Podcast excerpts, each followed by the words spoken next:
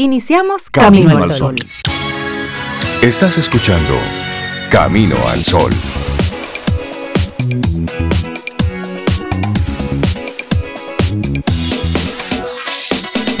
Muy buenos días, Cintia Ortiz, y juntos saludamos a Sobe, que estará con nosotros, acompañándonos pero desde sus vacaciones. Buen día, ¿cómo estás? Ay, acompañándonos desde sus vacaciones, camino al sol oyente en estos días. Yo estoy muy bien, Rey, buenos días, buenos días a Laura y buenos días a ti, camino al sol oyente, que también conectas con nosotros hoy 23 de septiembre. Un día precioso, yo no sé día de qué, pero un día precioso. Porque bueno, lo pues, estamos viendo, comenzando lo estamos viendo. Hoy es un buen día, día del caminadito a pie, día del vamos a darle con todo a esto Día de claro que sí, que sí se puede. Ese día es el de, día hay otra chance. Día de hay otra oportunidad. Así es. Si pudiste poner un pie fuera de la cama hoy, bueno, pues sí, significa que tienes ahí una nueva oportunidad por delante. Y eso, y eso es bueno pensarlo y decirlo, decírnoslo. Y luego llevar esto a la acción, movernos un poquitito, porque será diferente si así tú lo piensas, pero si, si así también tú lo haces. Pero si comienzas a repetir lo mismo del día de ayer, lo mismo del año pasado, otra vez, pues evidentemente, pues llegará un momento en que dirás, ah, esta rutina me tiene agobiada, me tiene agobiado. Bueno, ¿quién es el responsable de que eso se mueva? Eres tú tú, usted con usted. Exacto. Y el tema del día de hoy precisamente va por esa línea. Todo va quedando, aunque no te des cuenta. Lo que haces marca de alguna forma. Sí. Marca tu entorno, marca a las personas en tu entorno o te marca a ti. Mira, y esa es una realidad que puede ser muy buena, de acuerdo al momento, pero también mala. Sí, sí, como la vida misma. Claro, como la vida misma. Y esta mañana temprano leía un, un titular en el periódico New York Times que habla cómo los, los kitipó, es decir, estos equipos de música, estos vehículos que le ponen unos, unos equipos de música que, bueno, es, es terrible lo que pasa por ahí. Bueno, pues ha contagiado Nueva York, ha contagiado la Gran Manzana. Entonces, eh, son muchos los residentes de diferentes zonas que se, que se quejan de, esa, de ese alto volumen de música que tienen entonces los dominicanos en diferentes zonas. Entonces cuando, cuando hablamos de todo va quedando, aunque no te des cuenta, eh, bueno, por décadas grupos de inmigrantes dominicanos se han instalado en diferentes partes de Estados Unidos, en especial en Nueva York y en sus zonas aledañas. Y son gente reconocida por su trabajo, por el aporte a la comunidad, por cuánto han aportado a la comunidad en Estados Unidos, pero también cómo han ayudado a sus familias desde allá.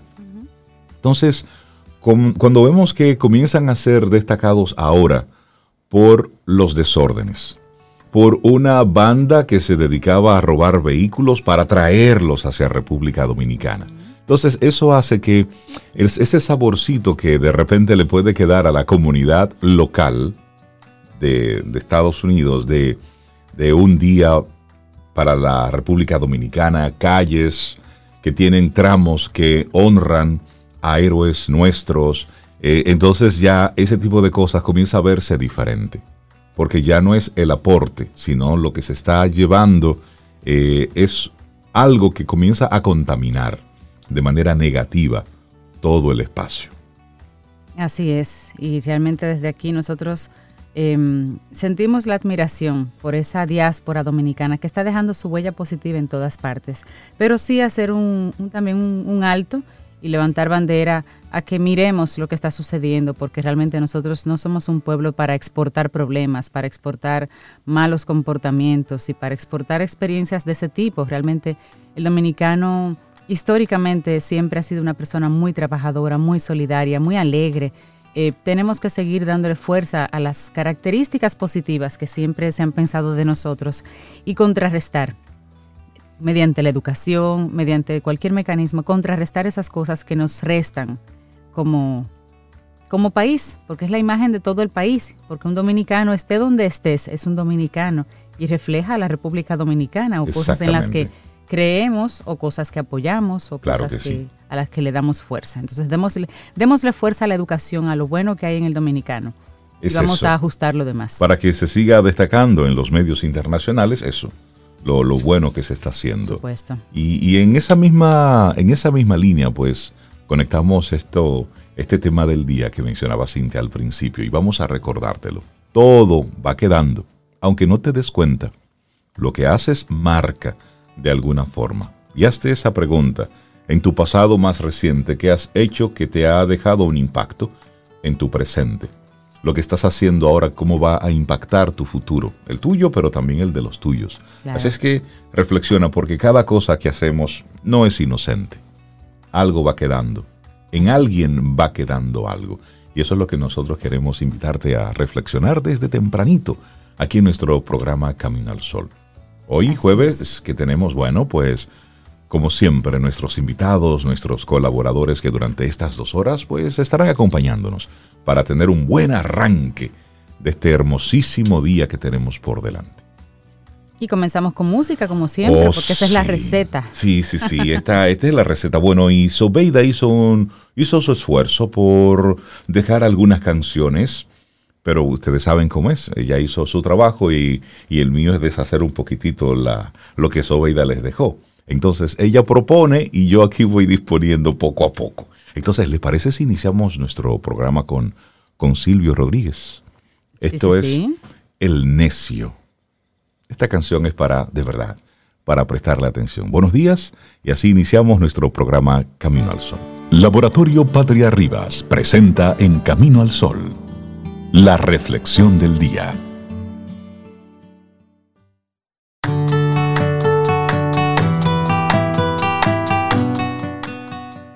Y esta frase es de un personaje, pero no por ella es menos cierta. Es de Mafalda, de Quino, ¿la recuerdan? Y dice, como siempre, lo urgente no deja tiempo para lo más importante. Y hablando de cosas importantes, ¿cómo priorizar las cosas que son realmente importantes? Esa es nuestra reflexión en esta mañana. Y es que cada día es una nueva oportunidad para poder crecer internamente, para aprender y para darnos la oportunidad de sentirnos mejor con nosotros mismos. Priorizar las cosas nos ayuda a darnos cuenta de lo que realmente importa en nuestras vidas. La realidad es que no todos los días son iguales. Lo más probable es que algunos de ellos sean muy productivos, y en ellos te sentirás muy activo, porque te sientes bien y con energía. Pero también hay otros días. Cuando llega la noche te sientes frustrado porque no has podido hacer todo lo que tenías en mente, o porque te has sentido tan bloqueado que no sabías cómo avanzar sin tropezar. Bueno, y esto ocurre porque se realiza mal la tarea de establecer prioridades. Cuando priorizas lo que realmente te hace crecer, la sensación de que circulas por el buen camino vendrá sola. Para saber cuáles son las cosas que debes priorizar, deberás mirar en tu interior y descubrir aquello que realmente resulta importante para ti. Quizá aún no tengas una gran meta, pero lo que está claro es que todos necesitamos priorizar las cosas que son realmente importantes para poder avanzar, para ser productivos en nuestra vida laboral, personal y para poder ser nosotros mismos todo el tiempo. Claro, una primera sugerencia es fíjate en las cosas que te gusta hacer. Priorizar únicamente horas de trabajo o algo que realmente no te satisface no es una buena idea, porque a la larga tu salud física y emocional puede quedar gravemente dañada. Siempre deberás encontrar un momento para ti y para las actividades que disfrutas, aunque sean cosas simples como leer en tu butaca preferida, un sillón o hacer 10 minutos de meditación al día. Pero debes sacar el tiempo, debes buscar el tiempo. Hay personas que sienten el trabajo tan dentro que no saben encontrar el interruptor de apagado al finalizar el día, olvidándose de ellos mismos. Aunque tu trabajo te guste, es necesario buscar actividades fuera de él que también te aporten alegría y que en ocasiones incluso las puedas priorizar por encima de tu jornada laboral. Bueno, hay una frase de Osho. Dice, la vida no es una tecnología ni una ciencia. La vida es un arte. Has de sentirla. Es como el caminar por una cuerda floja. Y bueno, estar sumergido en actividades que por sí mismas no te aportan ningún valor, encadenadas todas, una tras otra, puede hacer que simplemente se te olvide qué es lo importante. Así, de manera paulatina estarás generando un desequilibrio que después te costará mucho remontar. Cuando se ayuda a otras personas habitualmente nos sentimos mejor, pero no debemos olvidar que nosotros también necesitamos unos cuidados. Requerimientos que, aunque en un principio puedan quedar disimulados por el ajetreo del estrés, si no son atendidos, bueno, pues también eso, el estar ayudando a otros, el estar involucrados en ese tipo de actividades, pues también puede terminar por saturarnos. Así es. Y la recomendación para esto es haz una lista de las cosas que te gusta disfrutar. Normalmente cuando hacemos una lista con el objetivo de estructurar nuestras prioridades, solemos poner en primer lugar trabajar. Qué poco creativos somos. trabajar de primero. O hacer algo que sabemos que debemos, aunque no nos guste. Y esto es un grave error. En las listas, para aprender a priorizar, lo primero que tenemos que pensar es en aquello que realmente disfrutamos. Esa es la línea y esa es la idea. Puedes escribir una lista con las actividades que no has probado, con los lugares que quieres visitar, con cómo quieres pasar realmente tu tiempo cada día. Indudablemente todas las personas debemos trabajar en esta sociedad para poder sobrevivir, pero para que sea una prioridad, ese trabajo te deberá apasionar realizarlo. Y eso es importante. Claro. Y tenemos la fortuna de poder elegir, por lo menos muchos de nosotros. Y tu vida podrá ser como tú quieres que sea. Puedes elegir felicidad y para encontrarla tendrás que sentir que fluyes con tu realidad. Es tan fácil como darte cuenta que cuando haces algo pierdes la noción del tiempo, porque te sientes tan bien y tan comprometido con tu actividad que te unes a ella emocionalmente.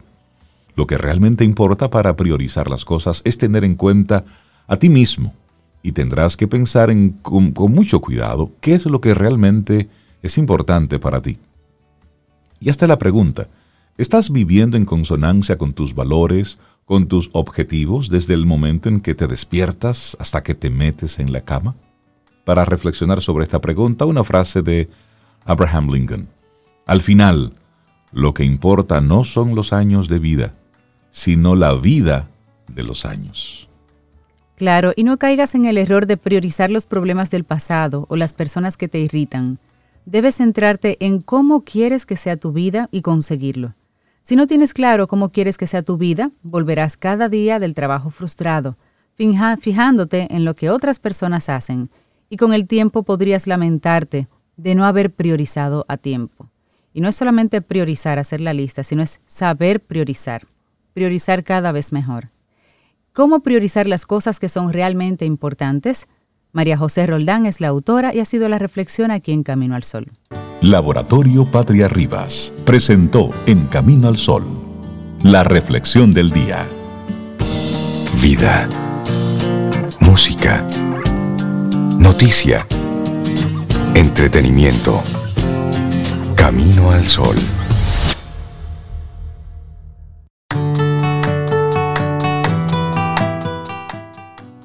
Piensa en tus prioridades, no en términos de qué actividades haces, sino cuándo las haces. El tiempo lo es todo. Dan Millman. Seguimos avanzando en este camino al sol. Y por un lado, Sobeida Ramírez nos envía fotografías, ya se las vamos a compartir de su de su, del inicio de, de, su travesía y le manda muchos saludos. Eso es Sobeida, pero Richard Douglas, con su opinión personal, no, no está muy lejos. Él hace conexión con nosotros y está en el aeropuerto porque también se va. ¿Y qué es lo que pasa? Se van todos. pero vámonos también. Richard, buen día, ¿cómo estás? Buen día, qué felicidad de volver a reencontrarnos, tanto con ustedes como con los Caminos al Sol oyentes y más. Gracias por esta oportunidad a ustedes y a Supermercados Nacional. Yo Estoy en el aeropuerto de Fort Lauderdale porque tengo una conexión para viajar hacia Carolina del Norte, donde vive mi hijo mayor. Y de ahí, pues, trasladarme a otro sitio donde voy a encontrarme con mis otros hijos ya grandotes. Buenísimo. Mi hija chiquita sigue en Venezuela. Qué bueno, Richard. Pero, pero hoy quiero, quiero compartirles una película que recién acaba de salir, calientica, de Netflix. Es un suspense de Netflix que está estrenando Netflix para que la vean en estreno. Se llama uh, eh, Intrusión, no instrucción, sino intrusión, como de un intruso eh, eh, el, nombre de la película.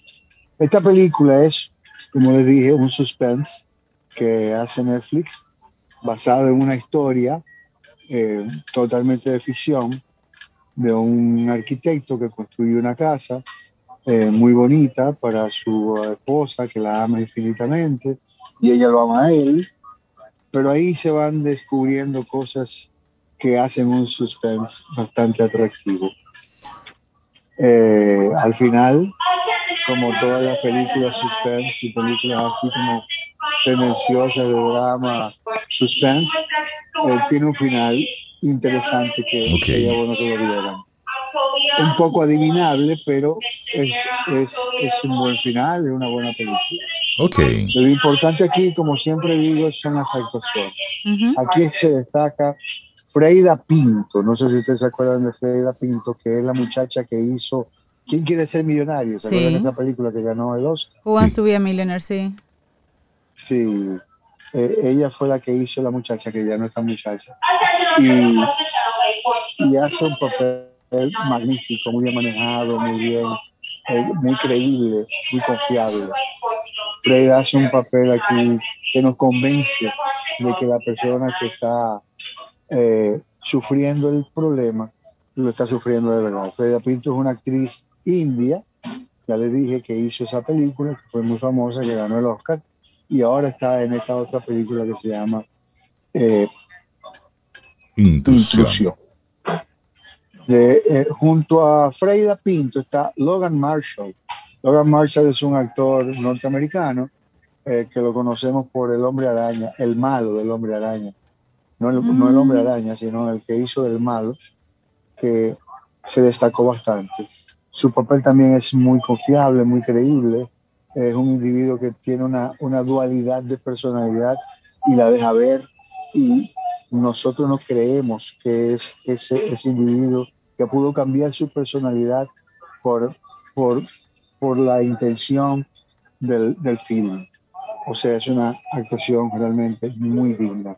Y Ah, también está Megan Elizabeth. Megan Elizabeth es una cantante, músico eh, y actriz británica que se destaca también en un, en un, personaje. El personaje de ella no tiene mucha aparición como el de los otros dos actores, pero es un personaje que su aparición es bastante digna, es muy bien manejado.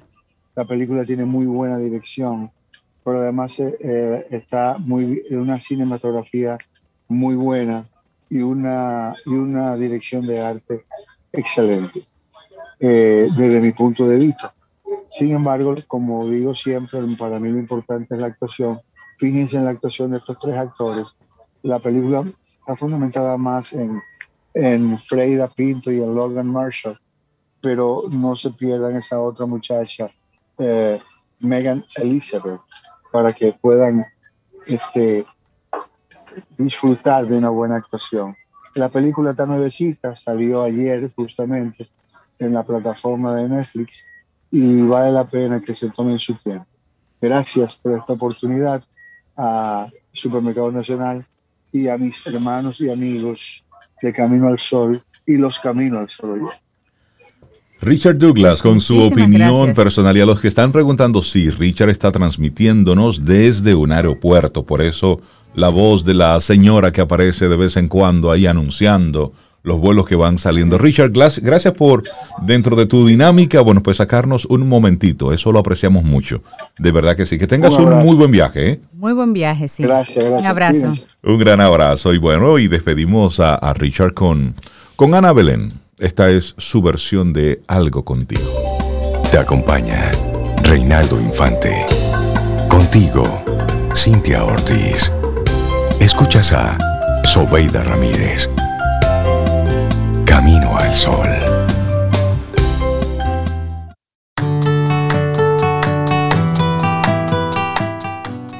La mejor forma de darle alimento de calidad al cerebro es mediante el aprendizaje.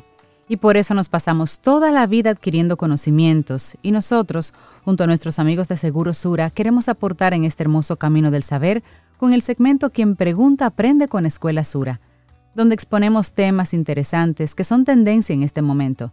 Sintoniza el próximo miércoles y escuchemos el próximo tema. Quien pregunta aprende con Escuela Sura.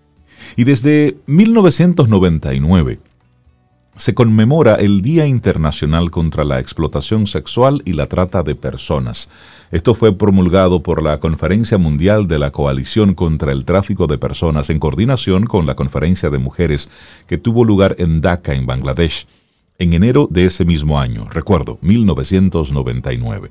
Y fue un 23 de septiembre de 1913 cuando se promulgó la primera ley en el mundo contra la prostitución infantil.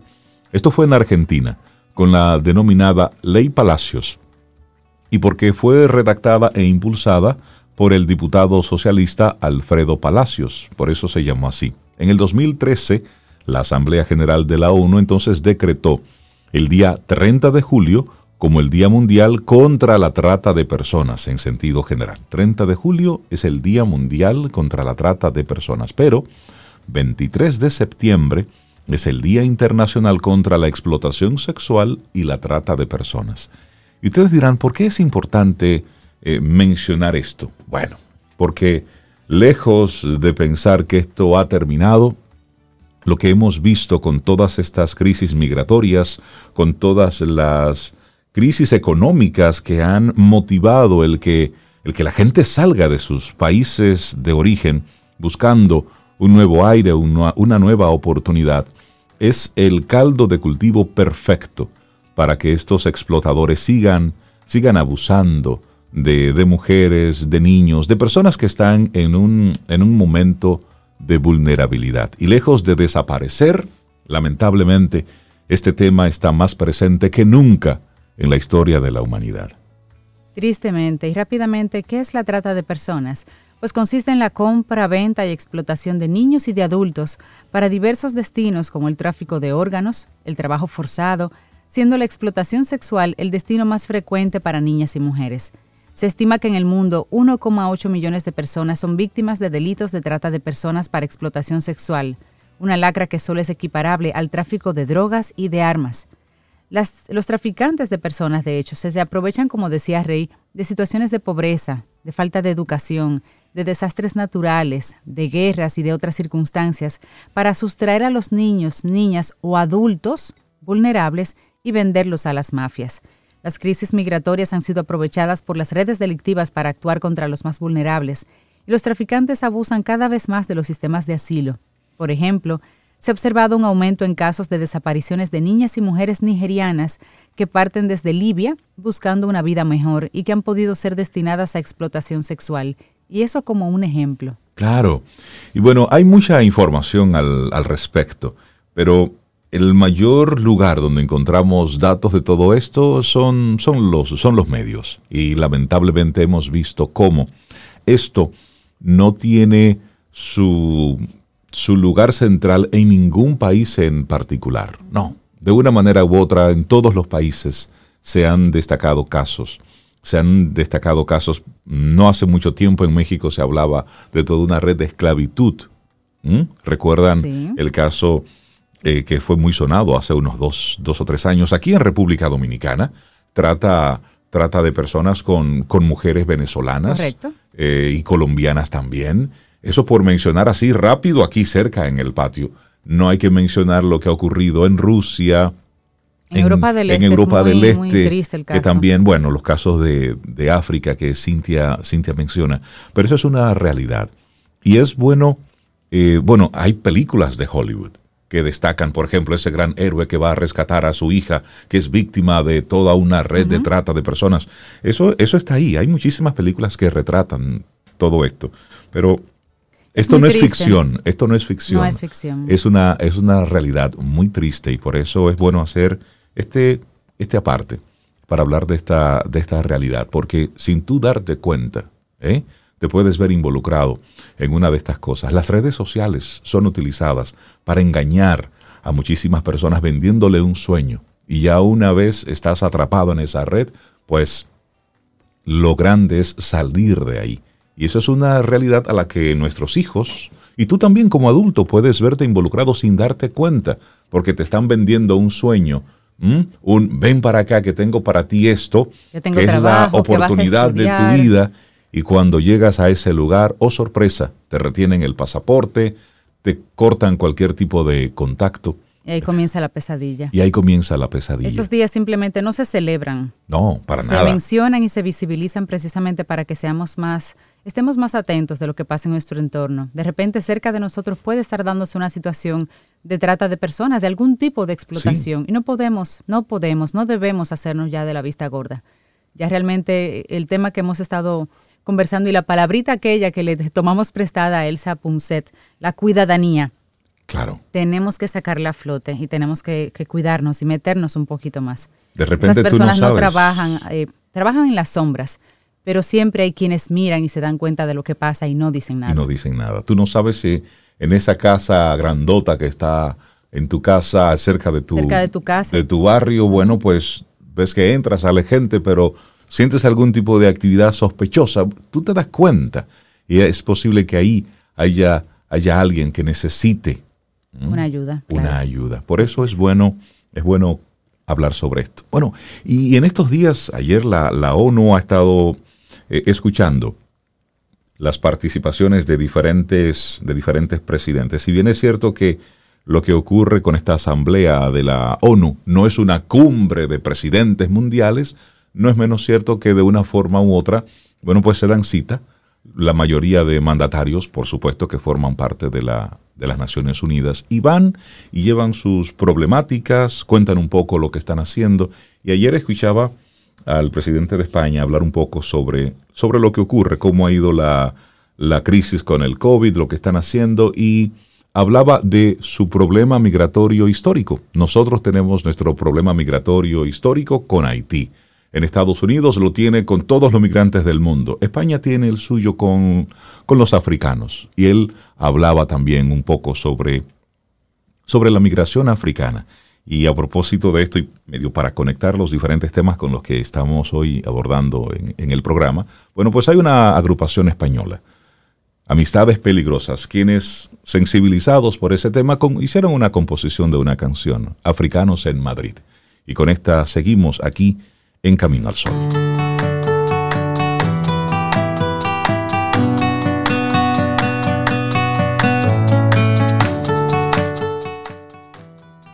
Aunque la paz es un logro, es el interés el que mantiene la paz. William Cowper.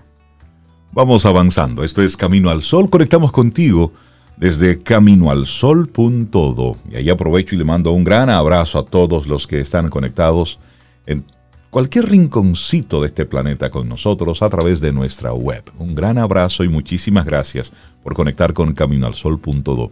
Y por supuesto a los que nos escuchan a través de la FM, a través de estación 97.7 FM, emisora en la cual nosotros salimos por primera vez hace casi 10 años. Casi 10 años. Y estamos ahí. Y hasta que ellos quieran, nosotros seguimos aquí. Y nos- nosotros seguimos aquí. Ellos y nosotros, Rey, porque esto es consensuado. Mira, y también darle un abrazo a todos los Caminos al Oyentes que se toman el tiempo para escribirnos también. Y hoy, por ejemplo, una Camino al Sol Oyente dice que le encantó la reflexión de hoy. Qué bueno. Otra persona nos dice, gracias por siempre alegrarme el día con su contenido. Ustedes son los Avengers del tapón. Me gusta eso. No y otra persona, esa, bueno, que bueno. trata de hacer el muy buenos días tuyos, Rey. Escribe, muy buenos días, amigos. Excelente jueves. Sí, porque Ah, jueves sí, es sí. jueves, jueves con viernes. Sí, es- hay una combinación. Hoy. sí. Bueno, y entonces vamos a darle los buenos días, la bienvenida a Rosario Arostegui, una mujer que vive apasionada con esto de compartir con jóvenes, apoyándolos en crear un plan para su empoderamiento de cara al futuro. Rosario Arostegui, buenos días, bienvenida a Camino al Sol. ¿Cómo estás? Muy bien, muy contenta. ¿Y ustedes cómo están? Yo estoy bien. También contentos de verte. Sobeida Me gusta anda mucho por tu ahí. tema. No, Sobeida Sobeida, está paseando, Sobeida nos Rosario. está escuchando. Va rumbo al aeropuerto porque se va de vacaciones o ya está de vacaciones. Y ella Rosario. está de vacaciones. porque Sí. ya ella está Así es que camino. saluda a la que ella te está escuchando. Pues saludo a Sobeida también. que, que tenga muy buen viernes y disfrutemos todos este fin de semana, estas vacaciones, que Sí, nos sí. vienen bien a todos. Sí. Bueno, y Una hoy, pausa. y hoy tú quieres traer al tema la paz. traer como tema, ponerlo aquí en el plato. Mejor hablar en tiempos de paz. Sí, y bueno, precisamente esa frase que decía Cintia, o sea, la paz, eh, algo de intención, porque no, no sé exactamente, la, si quieres me la repites. Te la repito, sí, porque está muy conectado con tu tema. Dice, aunque la paz es un logro, es el interés el que mantiene la paz. Totalmente. Y precisamente de eso se trata, de el interés de mantener la paz. ¿Y por qué? ¿Por qué este tema?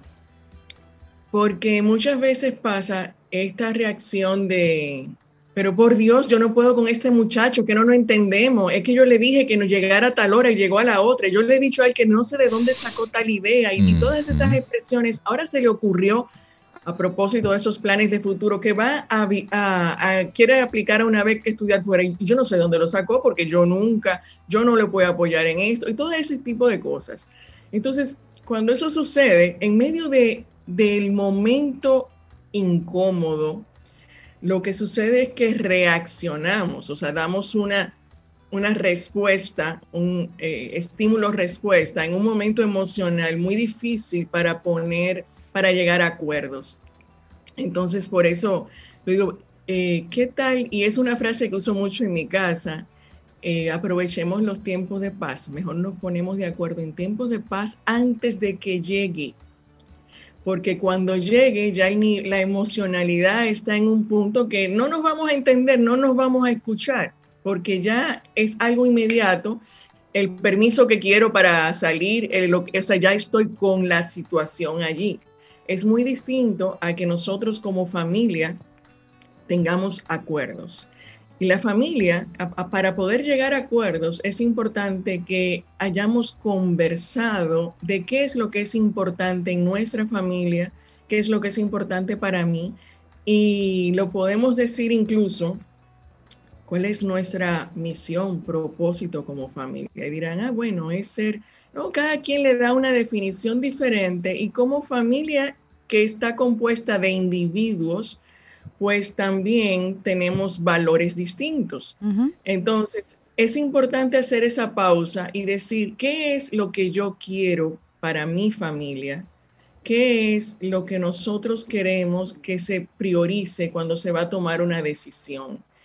Eh, muchas veces y en otros aspectos de la vida se dice, ah, es muy fácil saber qué es lo que es importante para ti, dónde pones el dinero, en qué gastas más y aquí me doy cuenta que es importante. Aunque digas una cosa, actúas con otra.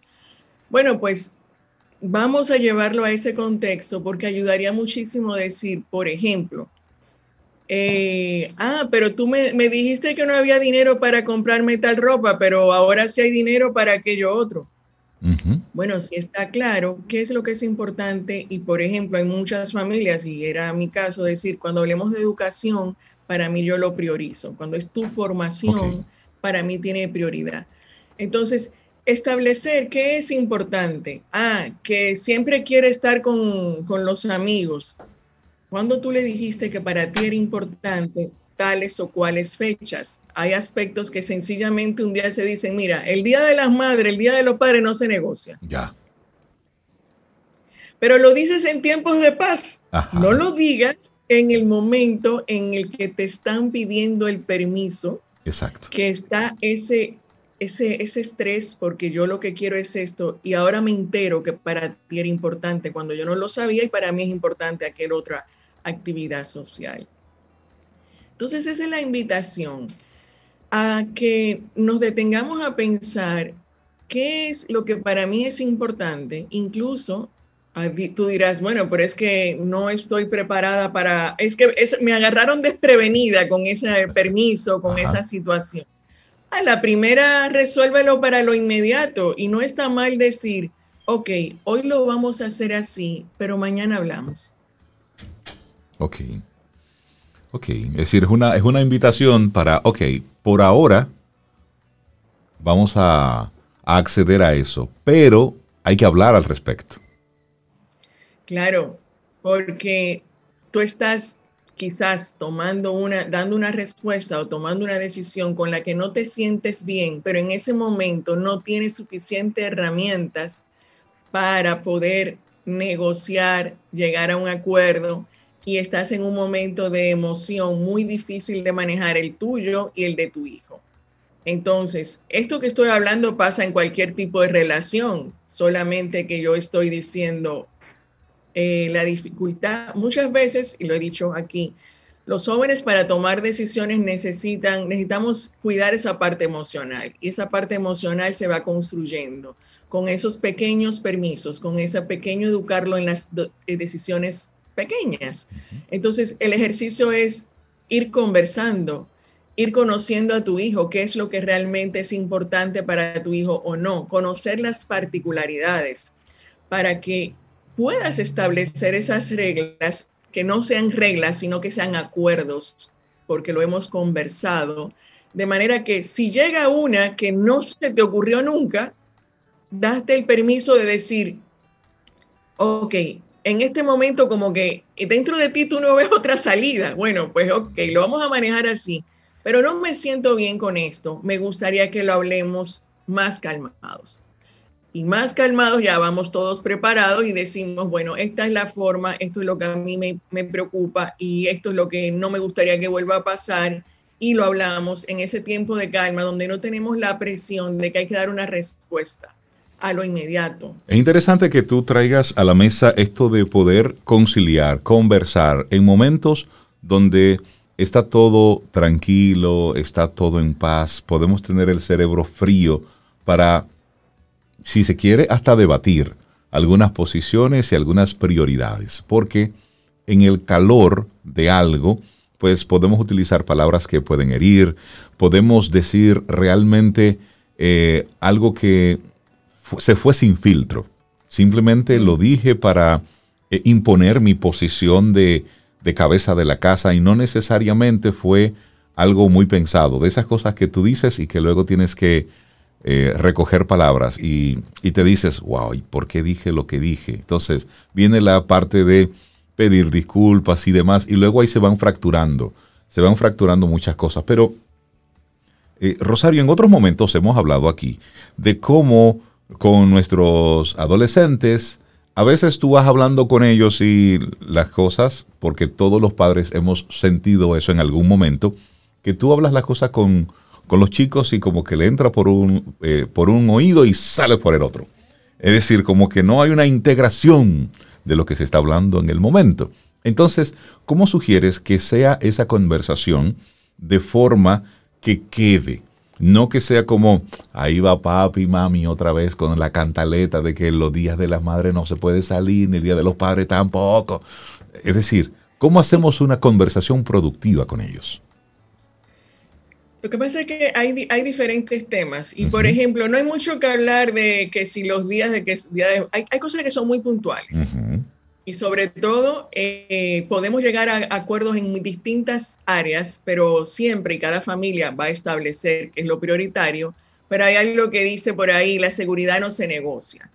Eh, pero eso lo digo yo, pero quizá no lo dices tú. ¿Qué seguridad para mí? ¿A qué estamos hablando? Entonces, esa conversación de decir, eh, o sea, es cambiar el estilo de, para poder llegar a ese ambiente de conversación, tenemos que ir con la actitud de escucha. O sea, yo quiero saber lo que tú piensas. No es que yo te voy a imponer mi pensamiento, es que yo quiero saber lo que tú piensas, porque en la medida en que tú conoces a tu hijo, va a ser diferente.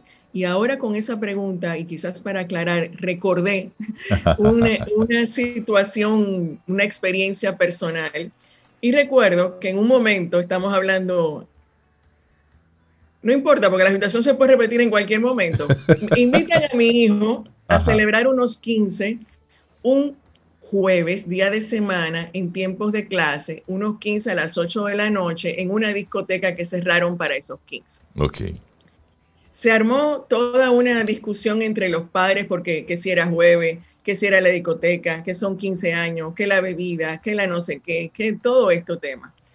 Y me toca conversar con una madre que dice, no, mi hija no va.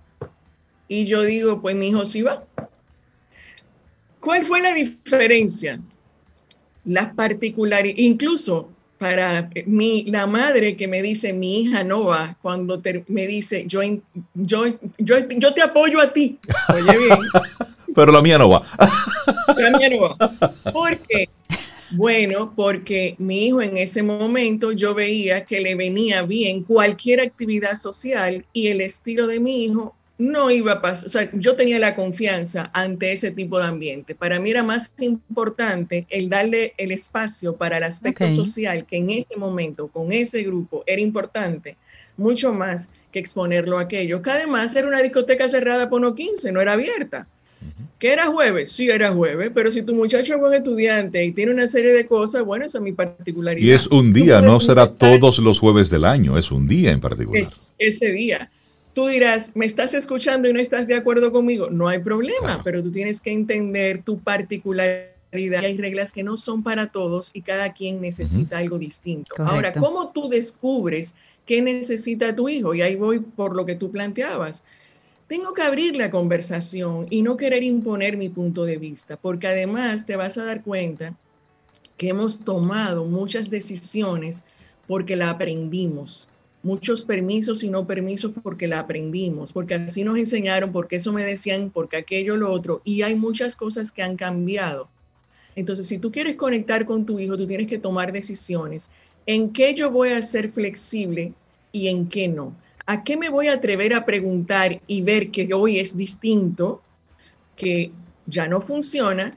Porque te vas a quedar como padre obsoleto que te va a dar mucho trabajo conectar con tu hijo. Entonces, abre la conversación. Una noticia que salió, mira lo que está pasando y ahora que lo que está, el tema de los niños, que si la violencia, que si lo que está pasando con los inmigrantes, y tú dirás, ¿y qué tiene que ver eso con la relación? Sí, vas a darte cuenta a qué le presta atención tu hijo, que en esta generación pues hay tocar temas de género, tocar temas de, raza, de inclusividad. Todo eso. entonces, ¿qué piensa tu hijo? ¿Qué posición tiene? Y te vas a dar cuenta de, lo que hay detrás de él, de esa respuesta. Y entonces vas a poder llegar a acuerdos. ¿Por qué? Porque los acuerdos vienen no de la imposición, sino te escuché, ¿A qué hora están llegando? ¿A qué hora, te gustaría a ti que yo te dé el permiso?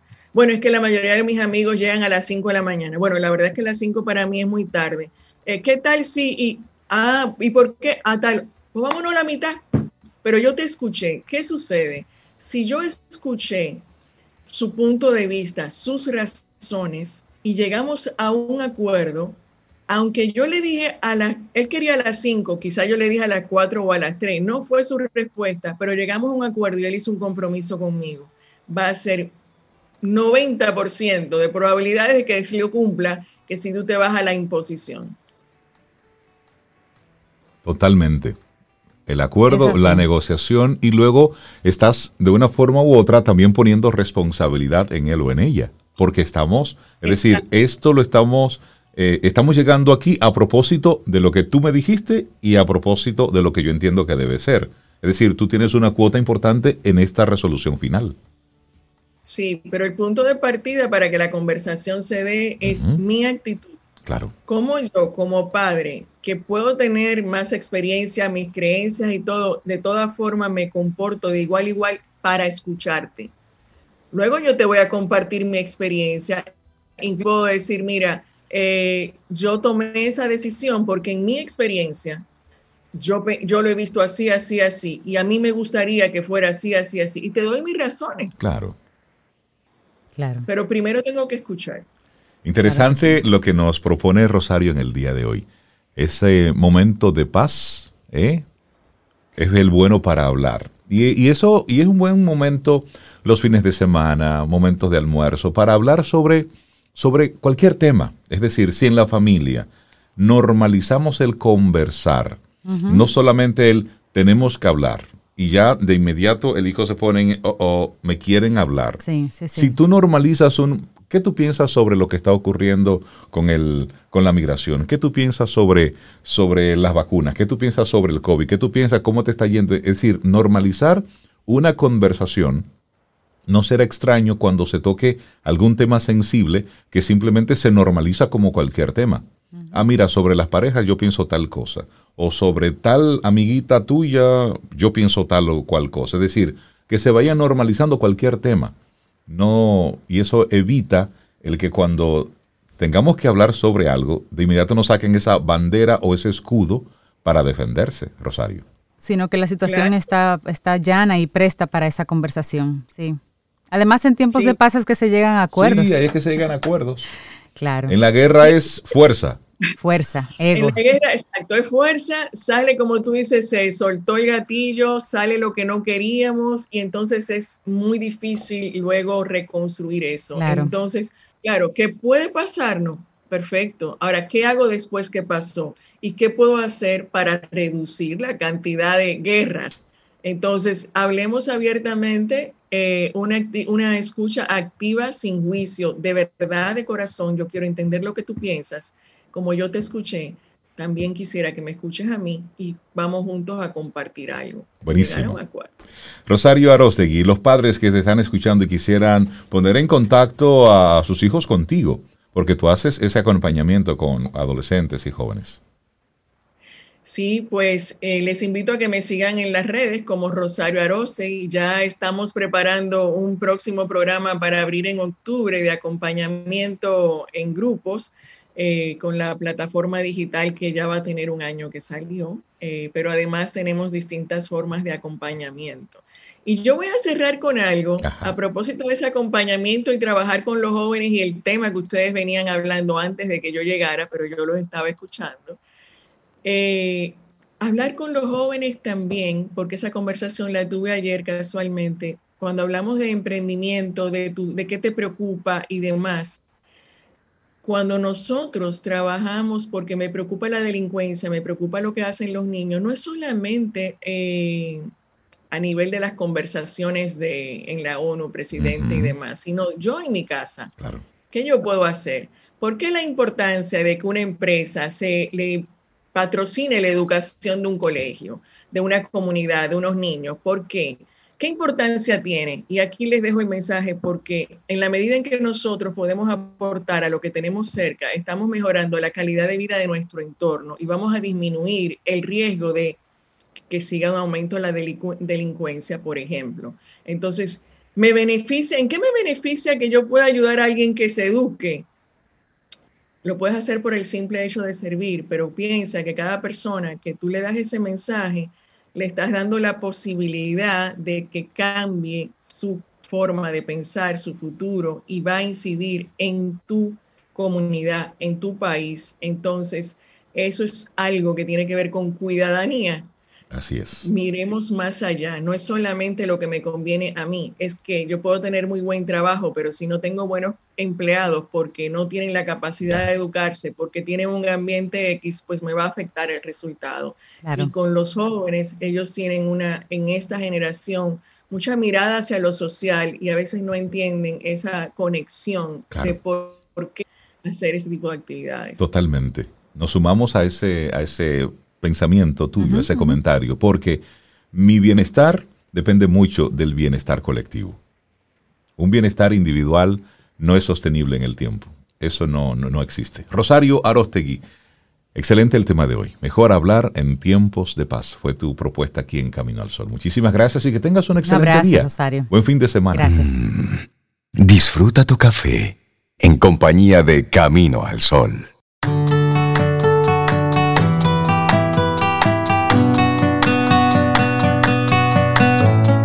Cintia, ¿qué nos tienes para hoy? Camino al Sol. Pues una maravillosa frase de Margaret Peters que dice, el tiempo tiene una forma maravillosa de mostrarnos lo que realmente importa. Le damos los buenos días, la bienvenida a Camila Hasbun, ella es psicóloga clínica, tiene un máster en neurociencias y en educación y hablaremos hoy sobre la ansiedad y el cerebro, todo lo que necesitas saber. Hola Camila, buenos días, ¿cómo estás? Hola, buenos días. Buen día, Camila. Qué bueno tenerte por acá nuevamente. Ay, la ansiedad y el cerebro, el cerebro. No, no el cerebro, no. Ay, el cerebro. Mira. Así mismo es. Hablemos de eso. ¿Cómo afecta la ansiedad al cerebro? ¿O el cerebro a la ansiedad? la verdad que me pareció un tema muy atinado para estos tiempos, porque es una de las cosas que que todo el mundo siente. ese, ese sentido de preocupación intensa producto de la, de la incertidumbre. Todo el tiempo estamos o muchas veces nosotros estamos manejando cierto tipo de preocupaciones que muchas veces llegan a convertirse en ese proceso que psicológicamente se conoce ansiedad. Y, bueno, cuando yo estoy ansioso es porque me preocupa el futuro y su control. Y yo quiero eh, explicarles un poquito a nuestros oyentes cómo es que funciona la ansiedad en términos cerebrales y cómo podemos en un estado, eh, bueno, normativo, tratar de abordarla utilizando nuestros mismos recursos cerebrales. ¿Cómo es que el cerebro crea una realidad donde a nosotros nos luce como ansiedad.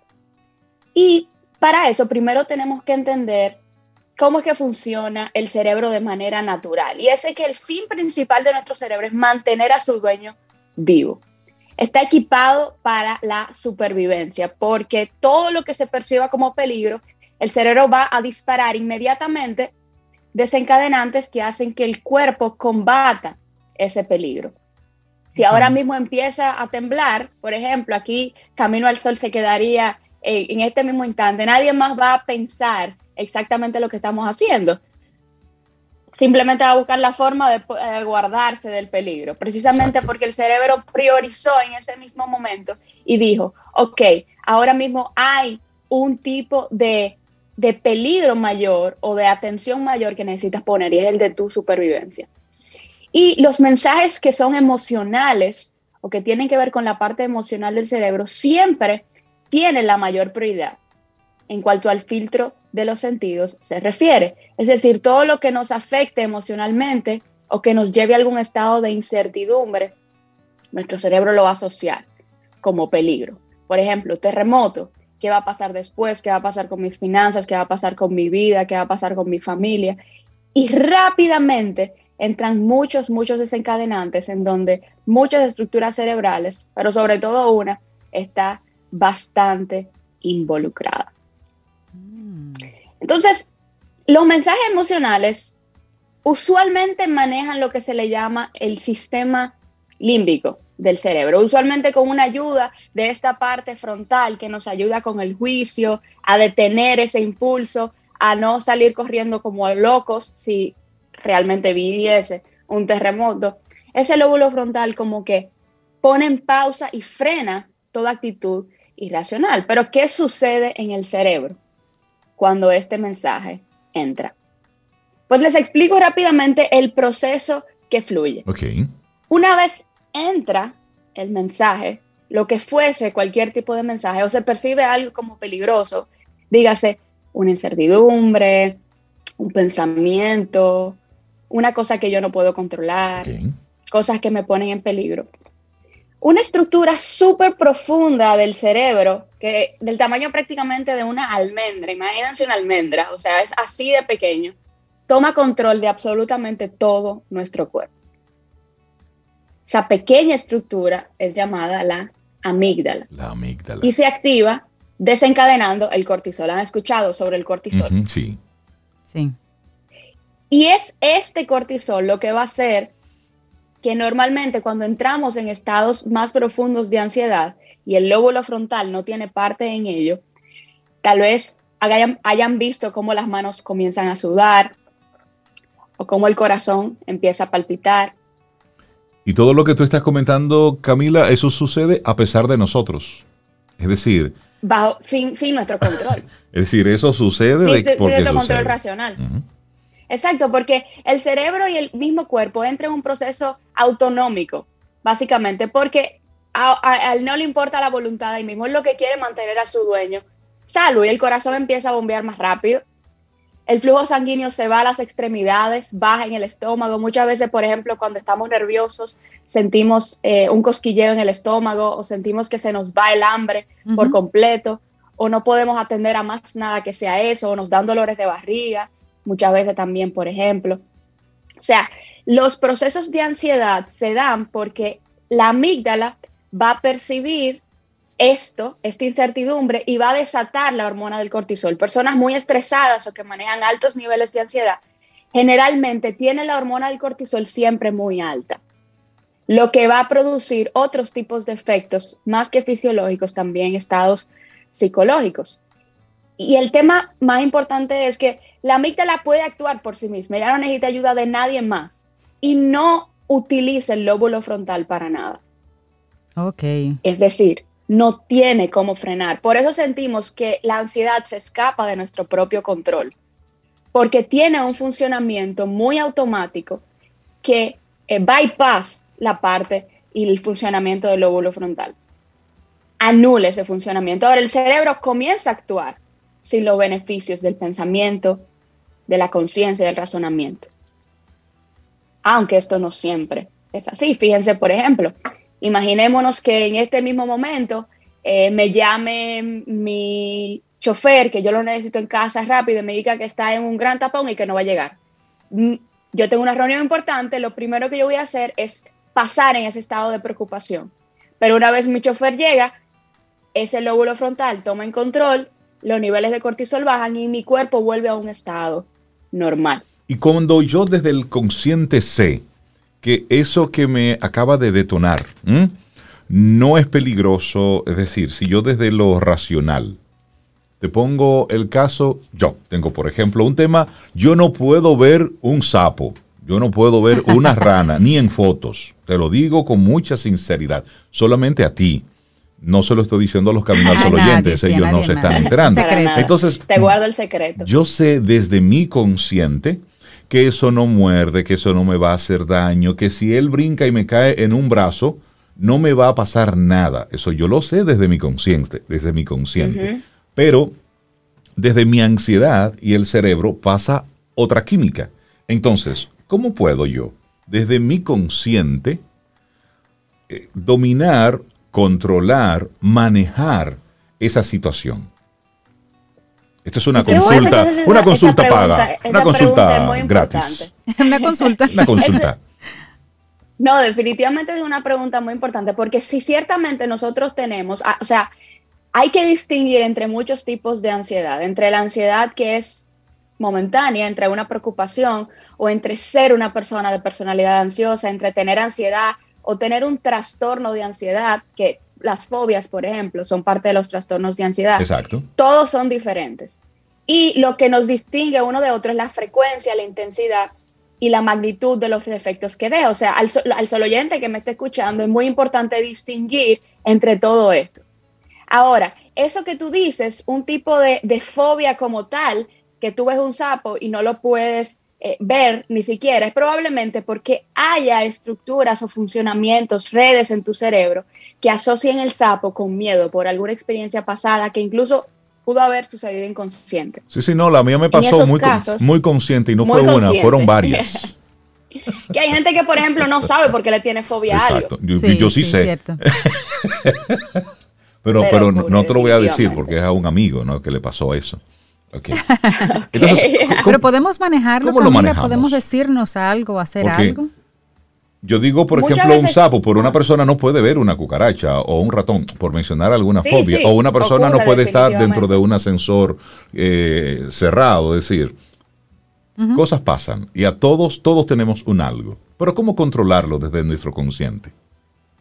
El trastorno de ansiedad, por ejemplo, en este caso, poniendo el punto de la fobia, eh, principalmente, hay una parte neurológica importante que se ha observado en las fobias o que se está, tratando de explicar. Muchas veces los mensajes se pueden explicar, los mensajes que entran al cerebro tienen diferentes vías para llegar al, al procesamiento o al cerebro y van a diferentes lugares. Y lo que pasa con las, fobias o los trastornos de ansiedad, que ya van mucho más allá del control racional y trascienden a lo neurológico, lo que se ha visto es que una vez entra el mensaje, por ejemplo, el mensaje del sapo, va a una estructura que se llama el tálamo y directamente va a la amígdala. Pero hay otra que es la, la oportunidad que tenemos de racionalizar el mensaje. Hay otra vía en la que primero va al córtex cerebral para análisis, es decir, este sapo no me va a hacer nada, pero tengo miedo. Y luego va a la amígdala. En la ansiedad ocurre que hay un mensaje directo hacia la amígdala, donde no hay un procesamiento emocional, perdón, racional. Es decir, que el cerebro neurológicamente no tiene una vía por donde accesar a la razón y por eso no puedo controlar ese tipo de miedo. Y no se está propenso a racionalizar ese tipo de eventos porque es una ansiedad. Ahora, ¿cómo la controlo?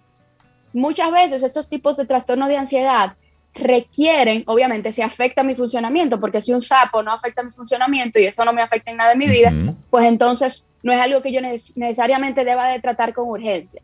Ahora, si a mí me da fobia cualquier tipo de cosa natural, entrar en un proceso terapéutico llamado terapia cognitivo-conductual va a utilizar herramientas para enseñarme a utilizar mi mente bajo un proceso racional. Okay pero debo de entrenar al cerebro para eso. No ocurre de manera natural, porque ya hay algo neurológico involucrado.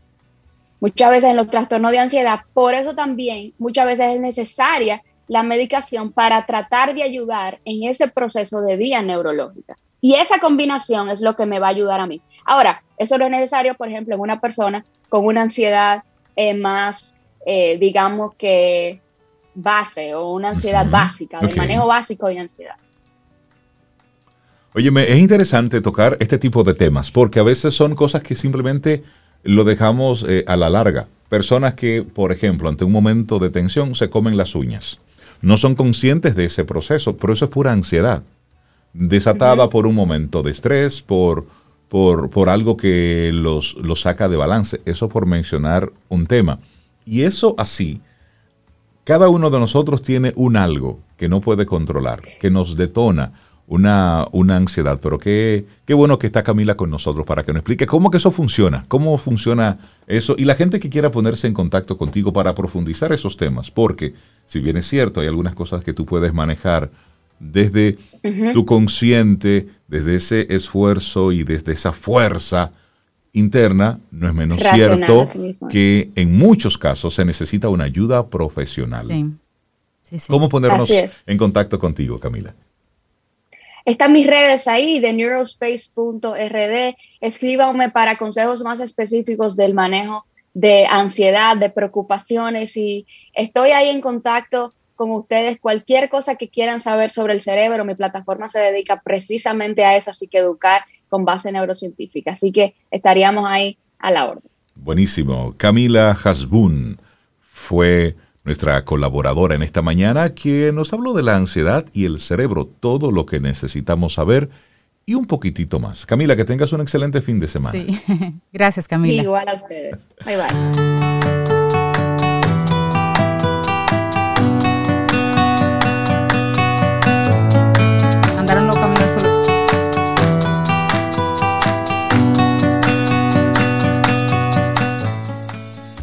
Acepta lo que es Suelta lo que fue y ten fe en lo que será. Esa es una frase que nos comparte Hugo, un camino al sol oyente. Gracias. Eso era lo que estabas diciendo, que ibas a compartir algo así, frases de nuestros amigos Camino al Sol oyentes. Claro que sí. Sí, muchísimas gracias por estar siempre presentes y mandándonos sus, sus mensajes. Gracias, gracias por ello. Y hay una palabra que suena mucho aquí en Camino al Sol. La decimos nosotros, los, los que estamos aquí, pero también los colaboradores, los invitados, y está vinculada con, con la innovación, está vinculada con eh, el hacer las cosas diferentes, la creatividad, el descubrir las cosas, el emprendimiento. Bueno, hemos hecho casi una especie de oda a la innovación. Pero, pero, pero, hay un académico y codirector del Laboratorio de Políticas de Innovación de la Universidad de Toronto, que él habla, él habla un poquitito diferente sobre la innovación. Y él dice, la innovación entendida como la creación de un gran invento tecnológico tiene poco que ver con las verdaderas fuerzas innovadoras que mueven la economía global. Por eso dice, no vale la pena tratar de copiar el modelo de Silicon Valley en otras partes del mundo que ese es el interés de muchos de los países en vías de desarrollo, de tomar ese modelo y simplemente replicarlo. No. Este señor es miembro del Instituto Canadiense de Investigación Avanzada, el Bresnit, explica cuál es su concepto de innovación y qué pueden hacer las regiones y las ciudades que buscan potenciar su desarrollo. lanzó un libro, se llama Innovación en lugares reales, estrategias para la prosperidad en un mundo implacable. Qué buen título, ¿eh? Buenísimo. Y en este libro pues él aborda el tema de cómo crear una estrategia de innovación que beneficie a la mayor cantidad de personas y que no solo llene las cuentas bancarias de multimillonarios y capitalistas de riesgo, que es lo que sucede en Silicon Valley a veces. En su libro él plantea que existe una especie de tecnofetichismo, repito el término, tecnofetichismo, que ha convertido a las, las startups en el símbolo de la innovación. Una visión que usted no comparte, que él no comparte. ¿Qué es exactamente para usted? Y eso le hace una pregunta directamente a un periodista.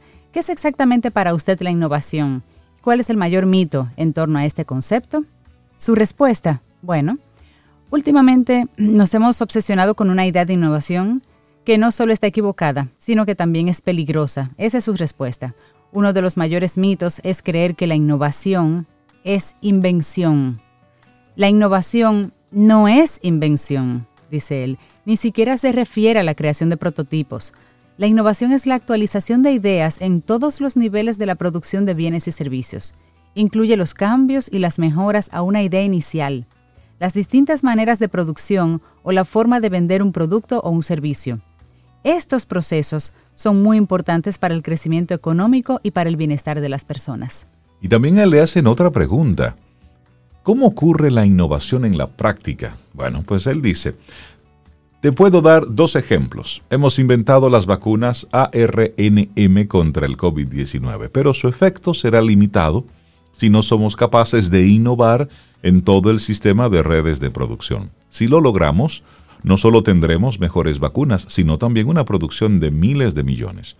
Luego entonces viene el desafío de innovar en cómo las distribuimos y así continúa la cadena hasta llegar a un punto en que podemos responder a las necesidades de más personas. Otro ejemplo es que sin innovaciones reales, los teléfonos inteligentes aún serían cajas de madera con cables pegadas a la pared.